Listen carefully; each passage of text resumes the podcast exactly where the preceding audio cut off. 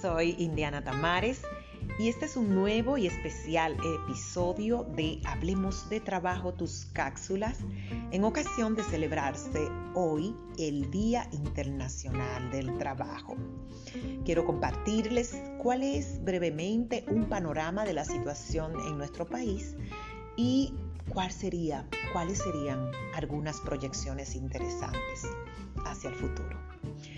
Eh, a final del cuarto trimestre, a diciembre del 2020, la población en edad de trabajar, la PEP, en nuestra república, era de 7.796.586 personas, pero de esos estaban ocupados solamente 4.414.601 con 350.719 que caen en la categoría de NIMIS.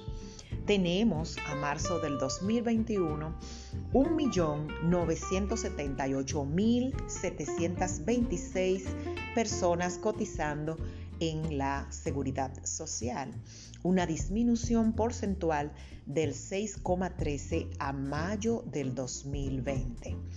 De esos, 54,77% son trabajadores y 45,23% son mujeres trabajadoras.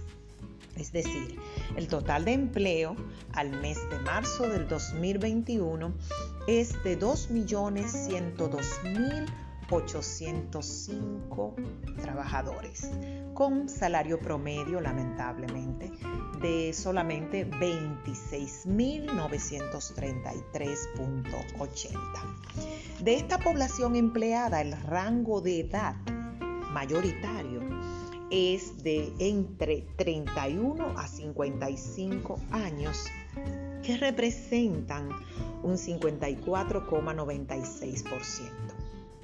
Por lo tanto, el Día del Trabajo nos encuentra con muchos retos a superar.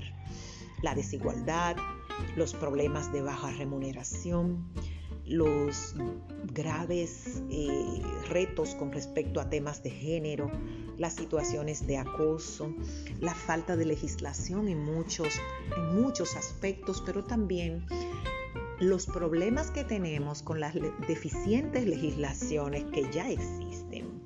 No en vano, el director de la Organización Internacional del Trabajo, Guy Ryder, en el mensaje de la celebración del día, nos llama a aplicar un factor humano indispensable, que es la solidaridad. Dice el director de la OIT que solo la solidaridad es la clave para nuestra supervivencia, para la recuperación económica y lograr de nuevo una mejor prosperidad. Gracias por su atención. Feliz Día del Trabajador.